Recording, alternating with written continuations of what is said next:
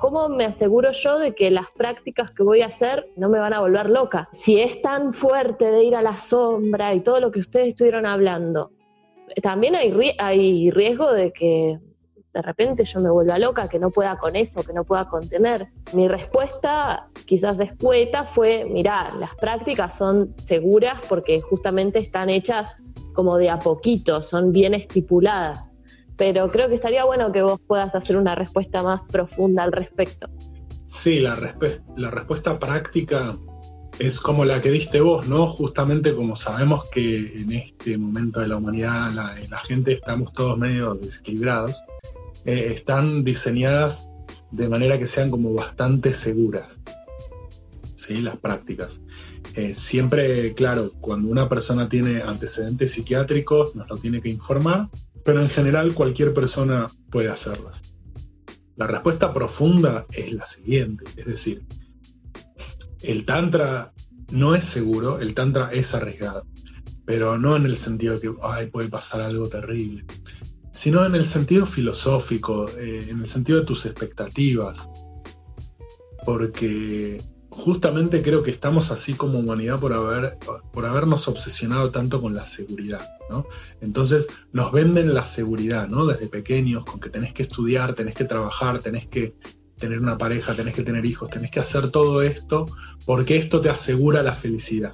¿no? Entonces, toda nuestra vida la basamos en torno a una idea de seguridad toda nuestra vida la basamos en torno a, que de alguna manera hay un sistema que nos garantiza ¿sí? una seguridad, una seguridad de felicidad, de, abundancia, de que nos va a ir bien, de realización personal, de que no nos va a faltar nada.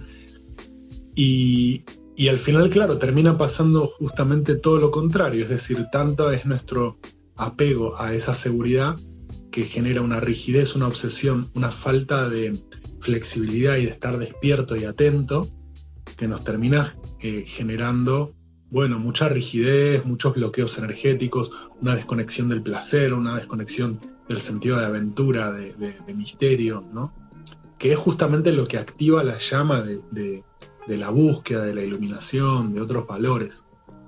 Entonces, hay métodos seguros en cuanto a lo que son caminos espirituales, como por ejemplo el yoga. El yoga es infalible.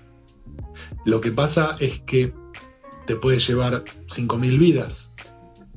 Tenés que hacer, hacer, hacer, hacer, hacer, confiar en el método, confiar en el maestro y seguir y seguir y seguir. Y es seguro. Lo que pasa es que hoy en día no hay tiempo. No tenemos tiempo, entonces necesitamos métodos más arriesgados, más directos el Tantra te da una oportunidad, ¿sí?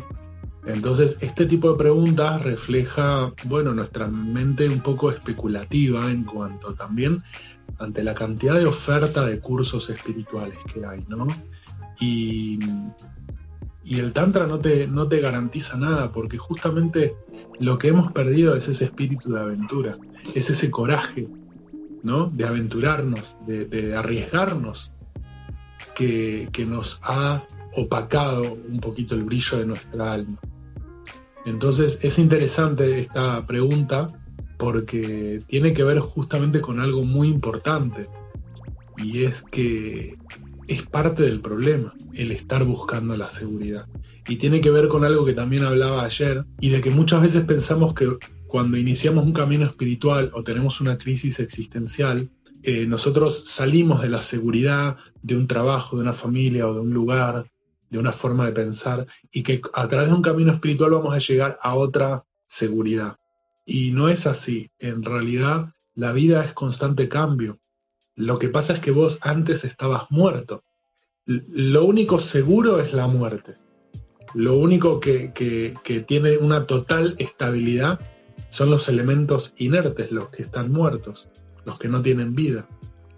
Entonces, si querés una total seguridad y estabilidad, no es para vos el tanto. Tántrico.